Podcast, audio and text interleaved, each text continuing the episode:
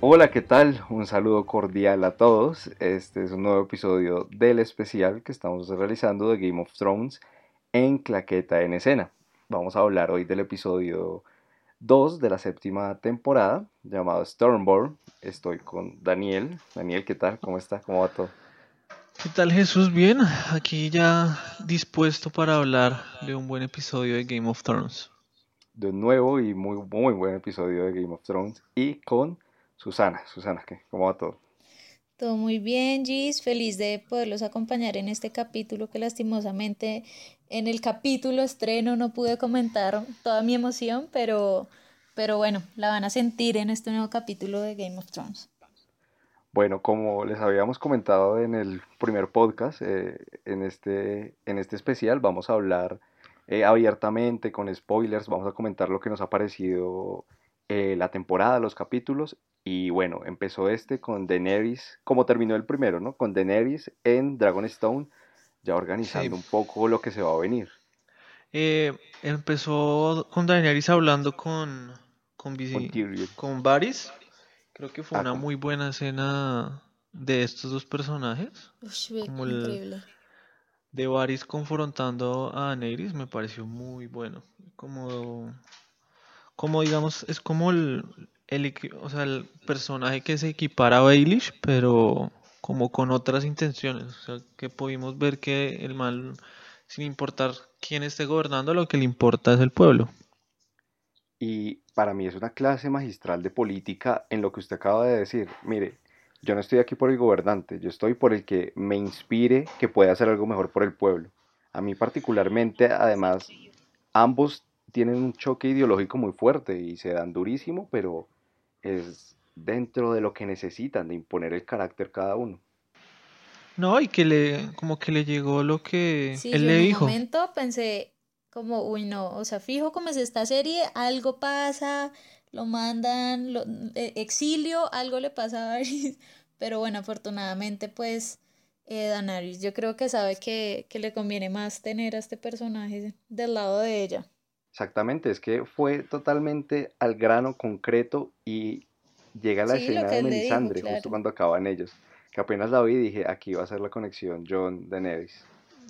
La esperada y por fin conexión de John y, Daenerys. La tan esperada eh, reunión entre el sobrino y la tía que llevamos eh, también. Esta ha sido la temporada un poco de los, de los encuentros, de los reencuentros Llevamos dos capítulos y lo que es, ha ido encontrándose gente, lo que estábamos esperando casi todos.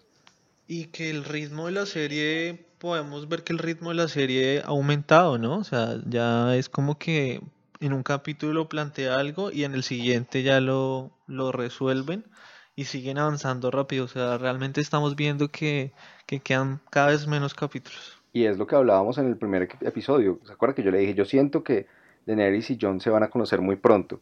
Y usted casi que me tildó de loco. pues sí. No, igual yo creo que una de las cosas que nos habían dado como de antesala, eh, de las pocas cosas que decían eh, los actores sobre lo que iba a suceder esta temporada es que iban a, pasar, digamos, sucesos como eso, como reencuentros, iban a resolver cosas que en las temporadas pasadas no se resolvieron.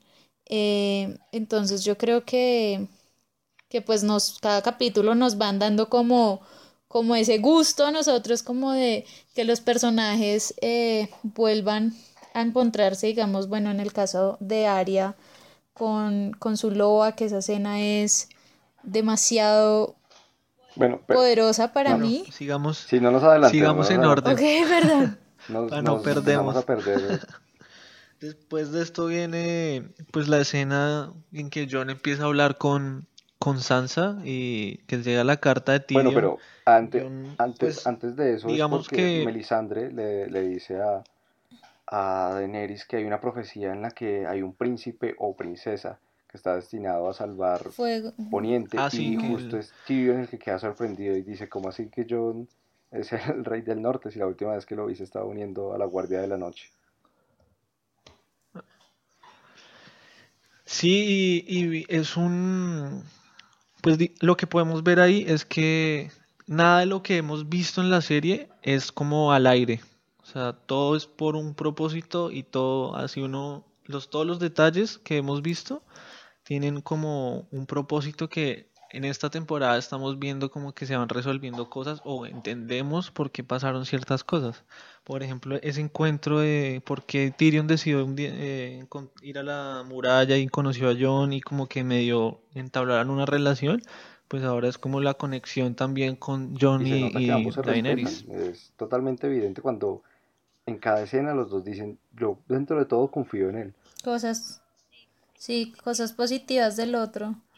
Y yo creo que, digamos, el hecho de los dos ser bastardos, por así decirlo, eh, pues como que eso también los une de algún modo. Así es, pues.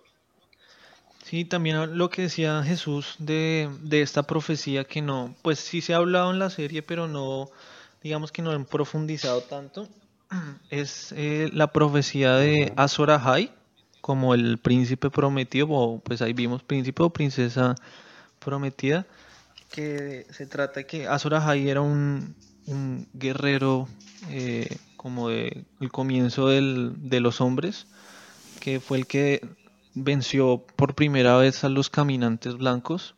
Y entonces la profecía habla como del regreso de, de este eh, príncipe prometido, que es el que va a volver a, o va a disputar la batalla por el amanecer, es más o menos lo que es la profecía. Entonces dice que este, eh, este príncipe eh, blandirá una espada de fuego y, y que, pero para hacerse más fuerte tendrá que sacrificar algo que ama. Entonces, como que ahí empiezan a rondar todas las teorías de quién puede ser eh. Eh, dicen que puede ser Daenerys. Pues ella, digamos que prendió fuego a Khal Drogo y lo amaba y de eso renacieron los dragones. podrían ser los dos. ¿Por qué eh, no? Sí, Podría ser John porque él, eh, sacrificó a Ygritte, que la amaba. Además resucitó. y... Yo creo que uno de esos dos es y uno de esos dos va a tener que sacrificarse. Yo también lo veo por ahí. Pues no sé. Eso dicen, no.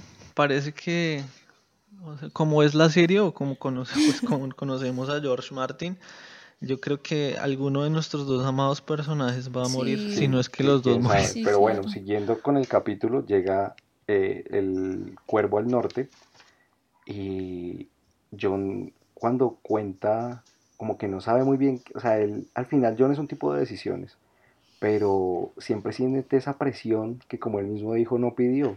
Él intenta hacerlo mejor, pero se siente, yo siento que él está como atormentado de que tiene una responsabilidad enorme, casi que cae sobre él el peso de salvar eh, todo Westeros, porque es que él es el único que ha visto los caminantes blancos. Que ha derrotado a un caminante blanco, que tiene como más conocimiento de él.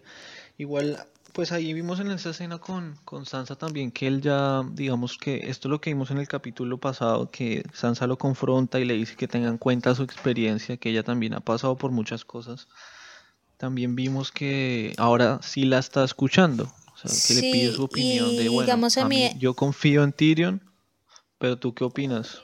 Sí, digamos a mí algo que me llamó la atención fue lo de, pues que incluso John le dice como has aprendido mucho de, de o eso fue en el capítulo bueno, el primer capítulo. Y justamente, ya, que tocaste eso, me confundí. Eh, dicen que se peina como Cersei en la segunda temporada. Ella ahora está tomando el peinado que tuvo la que está considerando un poco su ídola, ¿no? El, modelo a seguir. Sí, pues ella misma lo dice, como aprendí mucho de ella y yo creo que Sansa, obviamente a, través de las temporadas hemos visto que se cansó de ser esa niña eh, ingenua, boba, por Sonsa. que vio que por el lado, o sea, sí, por el lado de las, pues por el lado, por las buenas, por decirlo así, no consiguió nada y sabe que siendo más ruda, estratégica, puede alcanzar lo que ella se proponga. Exactamente. Sí, perdió como su inocencia, digámoslo. Después ya empezamos a, ver a, a Cersei, ¿no? En el trono de hierro, como hablándole a los abanderados de los Tyrell Para que y por ejemplo, esa escena yo también la siento como otra clase tremenda de política y de política actual, ¿no? Ella está tergiversando una verdad porque lo que dice Daenerys es que es una asesina loca de mente que va a hacer lo mismo que el papá y al final lo que, lo que ha hecho Cersei es lo que ella, está diciendo. Quemó un montón de gente solo porque estaban en contra de ella. Hasta ha hecho todo lo posible por mantenerse en el poder. Y yo lo, único que pensé cuando vi la escena fue esto es verdad lo que estamos viendo actualmente, ¿no? Sí, también, o sea, acomoda la verdad a su conveniencia. Eso me pareció súper interesante. No, y cómo infunde ese miedo, como, y cómo infunde ese miedo para, para ganar aliados, por decirlo así. Igual realmente lo que vimos es que ellos no, no la apoyan mucho, ¿no? O sea, como que, bueno, van porque es la reina, pero no la apoyan mucho porque igual van, saben que van a pelear contra dragones y que, y que apoyar a, eh, a Cersei por encima de la casa Tyrell también es traición. Y vemos al papá de Sam que no, no lo queremos mucho, eh, hablando con Jamie y, y le, le, digamos, Jamie trata de convencerlo, digamos, llegándole a lo que más vemos de este personaje que es como el honor de luchar, eh, digamos, no compartir digamos, causa con salvajes o, eunucos. Sí, exacto, es como que se sienten superiores moralmente, como quieren decir, es que nosotros somos los verdaderos letrados, los que merecemos el trono, los que tenemos que estar ahí. Bueno, continuando, viene la escena cuando el maestro lleva a Cersei a la catapulta que están realizando, ¿no? La, la, ballesta fija que están... Ay, sí. Que le muestra, tiene la potencia suficiente para matar a un dragón. Sí, igual, pues yo es como un guiño de George Martin a, Tolkien, ¿no? o sea, porque en el, en el, la historia del Hobbit, el, el dragón lo enfrentan también como una, con una especie así de, de, ballesta. Entonces ahí vemos como el guiño de, de, de George Martin a, a Tolkien. Y pues ahí quedamos con la duda, ¿no? Si alguien con buena puntería pueda matar a uno de los dragones. Yo creo que sí, yo creo que eh, pues, siendo como es Cersei, ella no se va a quedar con su guardado y va a mandar a fabricar 100 vainas de esas y las va a poner en lo alto de las murallas para, para atacar a los dragones. Eventualmente, yo creo que en un momento vamos a ver la caída de alguno de los dragones. Yo creo que, que al menos va a matar a un dragón con esas Sí, claro. Puede que no los tres, pero sí va, va a caer alguno. Eh, también vimos una escena de Sam con, eh, con este maestre, que se me escapa el nombre ahorita, la verdad. Y que, vemos que Sam le bota como un comentario que, que el maestro le dice que va a escribir como la historia de, de lo que está pasando ahorita y le dice que el nombre de su libro es como, no sé qué, las historias de Robert. Del rey Robert. Algo así y que Sam le vota o le dice o le sugiere que, que cambie el nombre. Que sea un nombre más poético. Entonces, ahí lo que nos muestra es que el que realmente va a escribir la historia va a ser Sam. Y que ese nombre más poético va a ser el nombre de Canción de Fuego y Hielo, que es el nombre de los libros. Sí, es un guiño directo a eso, es cierto. Yo, yo por ejemplo, no lo había pensado, pero sí, porque Sam, que puede ser una de las personas más inteligentes de Poniente, tal vez. Y que yo creo que es uno de los que está más eh, enterado de, lo, de la realidad, de, o sea, de lo que está pasando. Y bueno, sigue la escena de Sir Llora, que uno lo ve y dice, uff. Ay, no. Pobre, pobre. Esa escena. Igual lo que, lo que vemos, ¿no? Lo que yo le decía de las conexiones, o sea, este man se planea, digamos, o quiere buscar la cura para Sir Llora porque es el hijo de Mormont, que fue el man que lo defendió en la guardia y que le tenía un cariño especial. Y lo dice en la escena en la que lo quiere ayudar, que es como, mire, yo voy a hacer esto porque, porque conocí a su papá, pero no sé si va a salir bien o no. esto es arriesgarnos los dos porque donde me vean me cortan la cabeza. Sí, a mí eso me pareció lo máximo, que fuera como, eh, usted tiene que vivir, pues quiere vivir, soy su única opción, así que... Hágale. Muerda esta vaina, tome porque esto le va a doler hartísimo. Y de verdad impresiona esa escena, verle la cara a, a Jorah de sufrimiento, de que no puede gritar porque sabe que si grita los pueden descubrir y los matan. Y es impresionante, o sea, como que sí, también horrible, ¿no? O sea, yo sufrí en esa escena, yo decía, Dios mío. Sí, realmente verle cómo le desprende así la piel, Y es muy es muy chévere como pues digamos, lo hemos visto en estos dos capítulos de esas escenas como medio asquientas con Sam y las en los dos capítulos han hecho unas transiciones muy chéveres o sea eh, en esta digamos esta, en este capítulo la transición que sí las dos en la, el primer capítulo era con los las ah, no, no, no. letrinas estas la transición era como que él metía algo y era una pasaba un plato de sopa. Sí. A un man con un plato de sopa. Y en, en este fue que la, la, imagen de Sam como que le va a meter el, el, cuchillo y pasa a un man partiendo como un, pastel y que realmente yo pensé que seguían ahí encarnizados con Sir Llora y cuando abren el plano es alguien que está partiendo un, un pastel y pasamos visualmente, a, ver a Visualmente me parece maravillosa esa escena, como, como logran hacer eso, pero nos saltamos una parte, ahora que lo pensaba, y es cuando tienen el consejo sí eh, en Dragon, Con las mujeres. en Dragon Stone. Todo Power. Sí, a mí esa escena me pareció me pareció lo máximo también por lo mismo que, que en otro, pues en el podcast de la Mujer Maravilla, por ejemplo, les comenté, que es ver a mujeres reunidas hablando de política, como de estrategia, qué vamos a hacer, ataquemos ya, eh, lo mejor es hacer esto. Y, y finalmente pues está el, consejo de, de, Tyrion de cómo hacer eh, la estrategia porque pues le dice que ella no va a ser eso de Tyrion, que no, que, que no va a ser la la, reina de las la cenizas. reina, la reina de, las cenizas.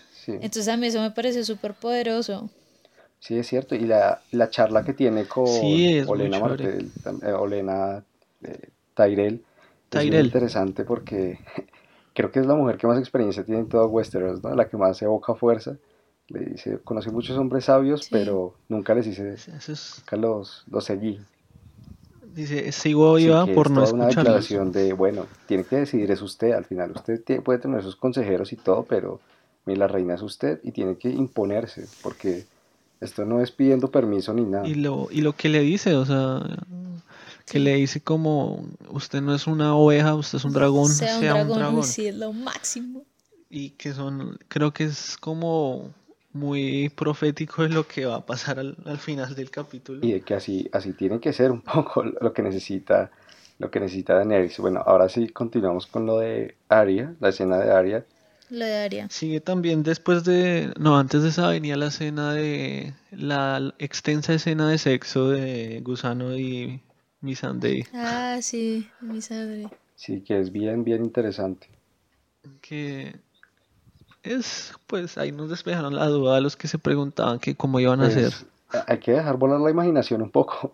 Ese sí que es un aspecto de, mire, aquí hemos representado un montón de cosas, pues no le sorprenda que hagamos algo nuevo y diferente, la verdad.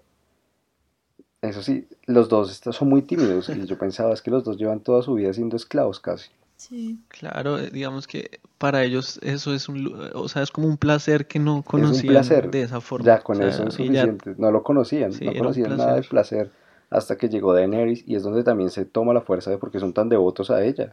Sí, ellos realmente la aman, o sea, yo creo que son sus más fieles aliados. Así es. Bueno, ahora sí, Aria. Ahora sí pasamos a la escena de, de Aria, que vemos por fin como el reencuentro o, de Aria recogiendo sus pasos y se encuentra otra vez con, Hot Pike. Que no salía, ¿En qué temporada fue? ¿Cuarta tal vez? ¿Quinta? Como tercera, cuarta, eh, creo. Creo que fue cuarta, cuarta temporada cuando se separaron y ella se fue con la. Sí, cuando le dio, cuando se enteró de la boda roja y se fue y empezó con, a pensar toda su venganza. Bueno, eh, el sentimiento que evoca Macy Williams cuando le dice, mira, es que el rey del norte es Jon Snow. A mí, me fascinó, me fascinó cómo, además por la relación que tiene Arya con, con John. Sí, realmente ellos sí tienen una relación de hermanos. Igual también lo que podemos ver en Arya es que ah, no es la misma. Sí, hay, un cambio es drástico. Arya que le, le, cuesta socializar.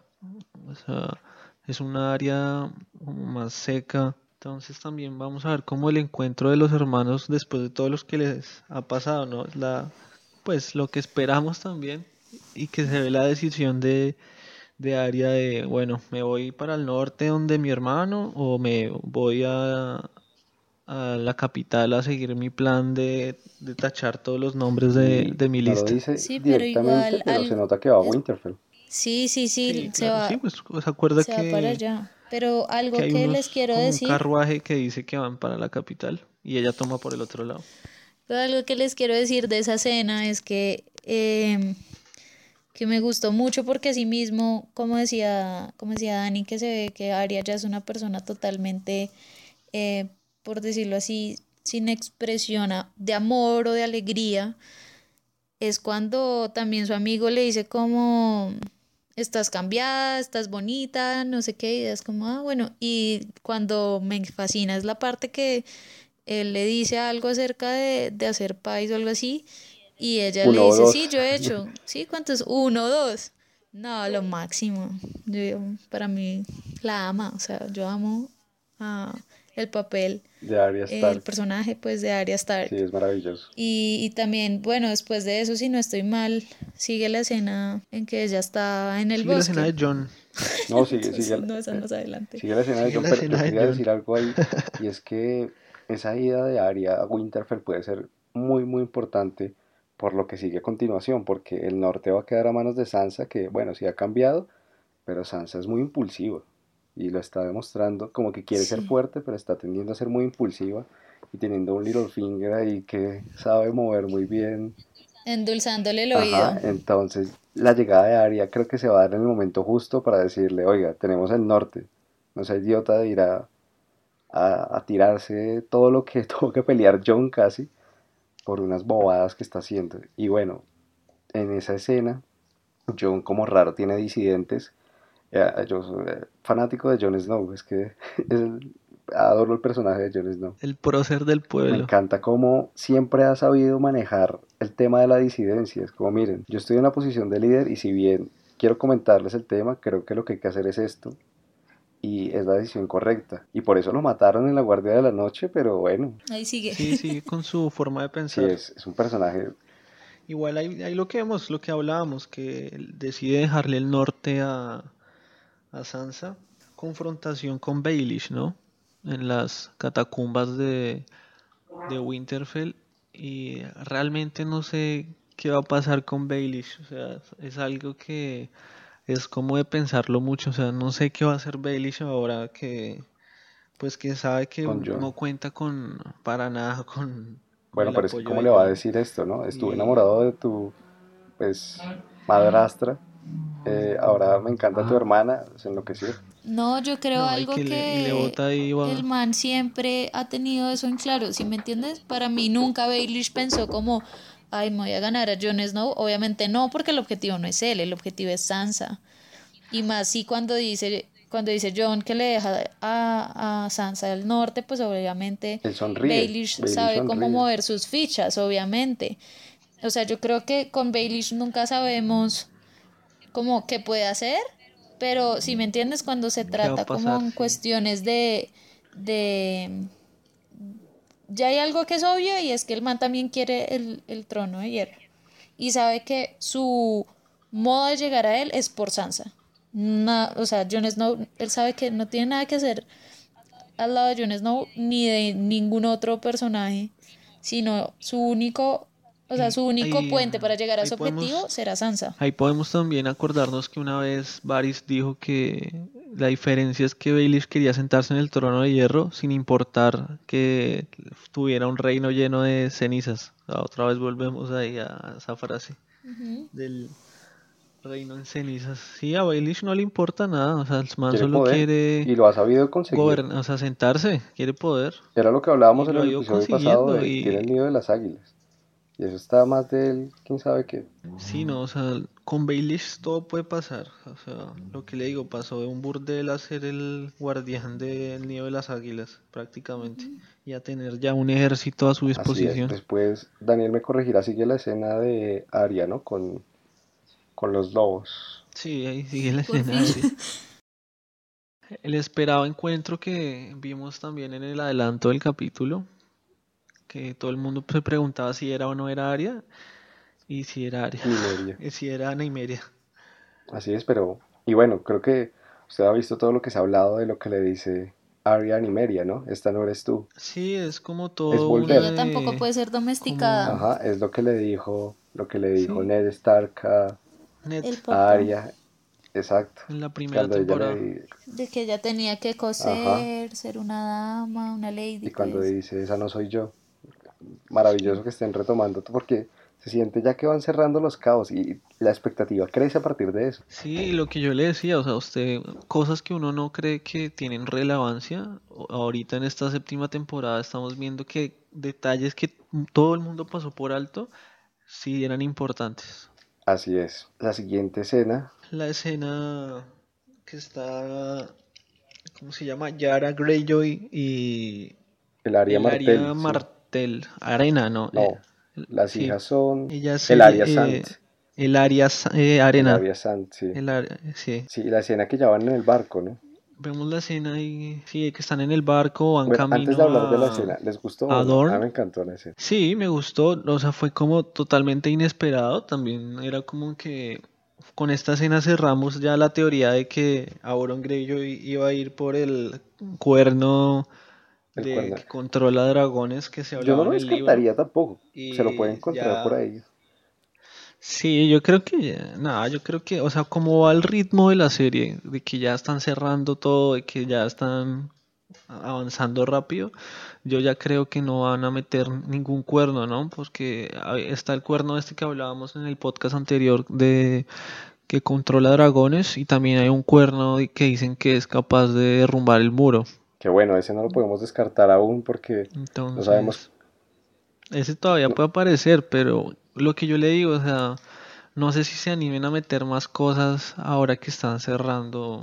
Así pues, es. Bueno, pues eh, la fortaleza de Euron Greyjoy, el nuevo malo, tiene una escena impresionante de brutalidad, sadismo, quiere destruir a todo el mundo y se los lleva por encima. Sí, para mí él es súper... como el... Como, de verdad, de entrada a mí, pues lo odié. O sea, más o menos es eh, literal en el orden como Ramsey, Joffrey y este man.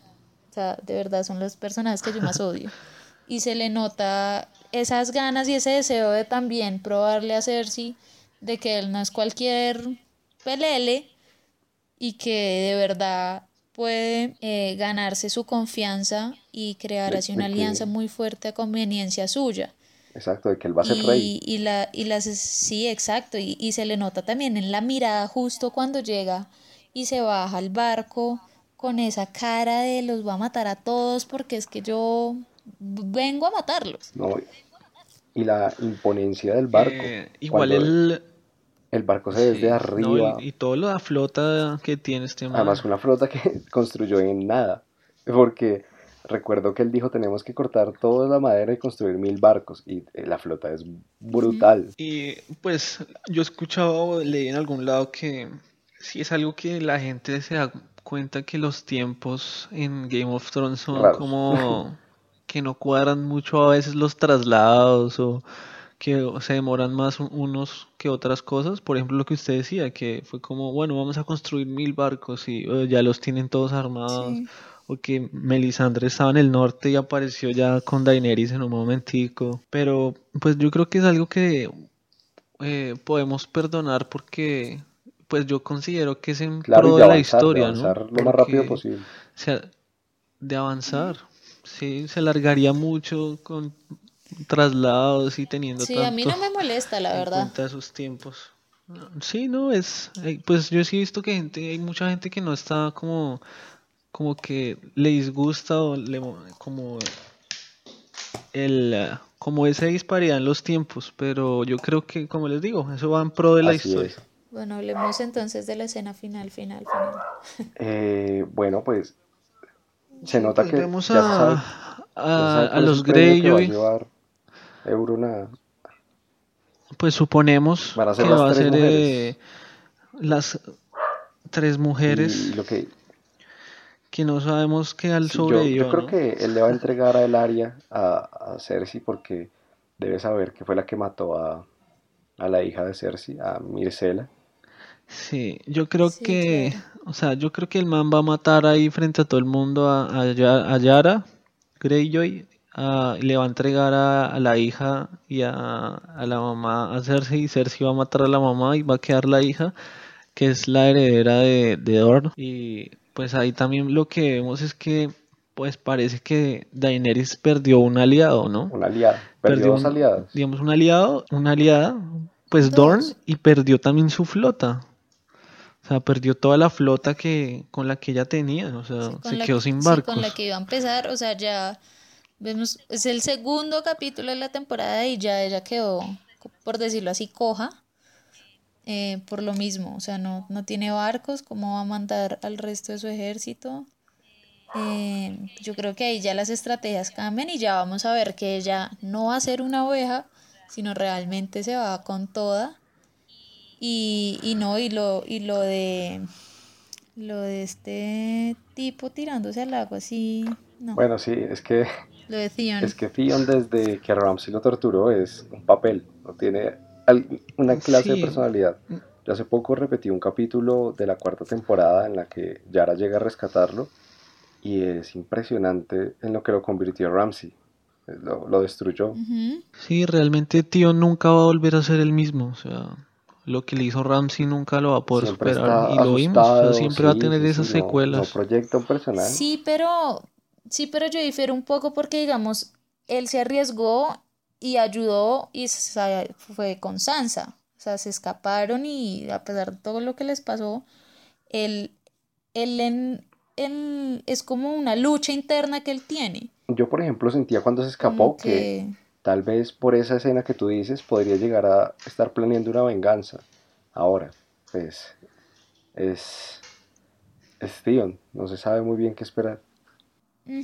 Sí, yo creo que no es que sea tampoco, o sea, me dio mucho empute, obviamente, pues porque es la hermana, cómo se va a acabar el capítulo así, pero, pero yo pienso que, el, personaje no va a ser bobo, o sea, sí tiene su trauma, obviamente, porque ahí nos muestran como con los sonidos de tortura y eso que el man empieza ahí como a hacer su, su, no sé, shock, crisis, no sé, y, y pero no lo que les digo, yo no creo que eso lo termine dominando completamente a él.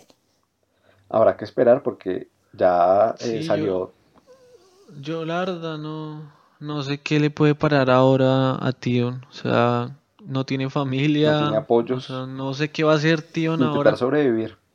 Se irá de pronto para donde, donde Daenerys, pero pues no sé realmente qué planea ahora hacer Tion Greyjoy. Y bueno, salió el trailer del siguiente capítulo en el que vemos la llegada de Jonah a Dragonstone, que va a ser yo creo que uno de los momentos más esperados de toda la serie. Cada capítulo vamos a empezar a decir esto, uno de los momentos más esperados de toda la serie. Sí. Por fin se van a conocer, ahora vamos a ver qué la percepción, La percepción es que Daenerys quiere que se le arrodille, ¿no? Que le reconozca que ella es la reina. Y yo siento que a John eso le interesa tampoco, que va a decir, mire, usted es la reina de lo que quiera, pero se nos viene una guerra muy densa que el trono de hierro no importa. Sí, pero yo lo que creo es que va a estar, o sea, esa escena va a tener unos diálogos tan importantes porque asimismo yo creo que primero Daenerys se va a enterar de que han destruido toda su flota. O puede que le diga al man, yo no le creo nada, suerte, y luego le digan como, oiga, toda su flota eh, fue destruida. Y después ella tenga que ir más o menos con el rabo entre las piernas o a hablar otra vez con Jon Snow. O que realmente ella eh, tampoco, pues ya digamos, le... Em, recibió consejo de, de Tyrion y después Tyrion le diga, ay no, confía en él, como no, yo ya le hice caso a usted y vea, me destruyeron todo, suerte, o sea, puede que para mí no creo que vaya a ser tan feliz de, ay, bueno, sí, ven, yo te doy el vidrio dragón, ¿cómo es que se llama eso? No, yo tampoco veo a Daenerys. Yo, mientras que siento que a John. Yo, no la... yo siento que a John no le importa. va a ser fácil. Mientras que a Daenerys... también también va a jugar un papel importante Davos, ¿no? Porque John llega con Davos y con Daenerys está Melisandre y, sabemos que Davos la pues odia por lo que pasó con, con la hija de Stannis. Entonces creo que también va a jugar un papel importante Davos y, y Melisandre. Y esperemos a ver qué pasa. Igual también vemos que el plan de Daenerys, al menos por la parte de, iba yo, que está, de atacar a Castle Rock. La otra conquista en Castle Rock que por el trailer se ve que se va a llevar a cabo y allá es donde van a ir los Inmaculados, que creo que debe ser el ejército más fuerte que tiene Poniente. Yo creo. Y lo que vemos es que, o sea, en el primer capítulo vimos como que todos daban de ganadora a Daenerys, que tenía a los Tyrell, a Dorn, tenía una flota, tres dragones, y que los Cersei y los, a los Lannister estaban solos.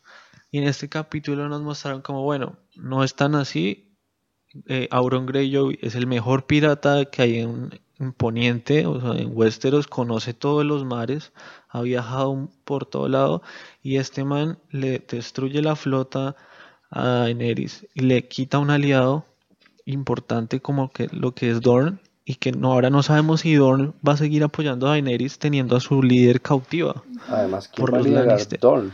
Vemos también que los Tyrell, sí, ¿quién va a liderar Dorn también? Y también vemos que le, le quita banderados a, los Tyrell, mostrando que, bueno, ahora los Tyrell tampoco son tan fuertes como pensábamos. No sabemos quién va a liderar Dorn, se quedó sin flota. Y Cersei tiene a, este Auron Greyjoy, y entonces empiezan como a equilibrar las fuerzas. Entonces vemos que no va a ser como la una batalla fácil, sino va a ser como una batalla de golpe por golpe. Bueno, pues ya será esperar el domingo a que llegue de Queen's Justice y con ansias. Esperarlo con ansias, pues. Sí, sí, igual ahí también lo que quería yo comentar era que otra vez HBO Go se cayó, o sea, me parece, o sea, es increíble que HBO siendo lo que es a nivel mundial no sea capaz de o sea, ¿será que ellos no se han enterado, no saben que su serie es como la más popular en el mundo? que cada capítulo rompe récord de audiencia y se le caen los servidores de HBO Go. O sea, ha sido en además los primeros capítulos. promocionándolo como un nuevo Netflix que tienes la posibilidad de pagarlo eh, y solo tener el servicio online y están quedando muy mal, muy muy mal parados porque la gente es como bueno, pero sí, mucha gente está ya cancelando sus suscripciones, o sea, mucha gente que yo conozco y he escuchado que se van a esperar a ver esta temporada y cancelan el servicio. Pues esperemos que, este domingo no vuelva a ocurrir lo que pasó en los anteriores. Igual yo creo que este domingo, o sea, si en el estreno hubo gente viendo, este domingo va a ser muchísima más gente porque ya se viene el encuentro de John sí, el encuentro más esperado de toda la serie. Entonces eso va a ser... Esperemos a ver cómo le va a HBO Go, a ver si o sea, si compran por favor un buen servicio. calificación para el capítulo, poniéndole un número, me parece que es un buen capítulo. Yo le daría un 4, 4, y medio tal vez. Sí, yo también le daría un 4 y medio. también un buen capítulo con, muy buenos puntos de giro. Están encontrando a todos y eso ayuda a que la serie ya se torne más le genere más expectativas a las personas. Entonces, pues bueno, esperamos que estén al día con Game of Thrones que, nos cuenten qué les ha parecido y, que nos escuchen en este especial que vamos a hacer pues por los próximos ya cinco domingos que quedan cada vez menos. Cada vez menos capítulos de Juego de Tronos. No, qué pesar. Eh, entonces les mandamos un saludo y nos escuchamos. hasta luego. Sí, Valar Morgulis.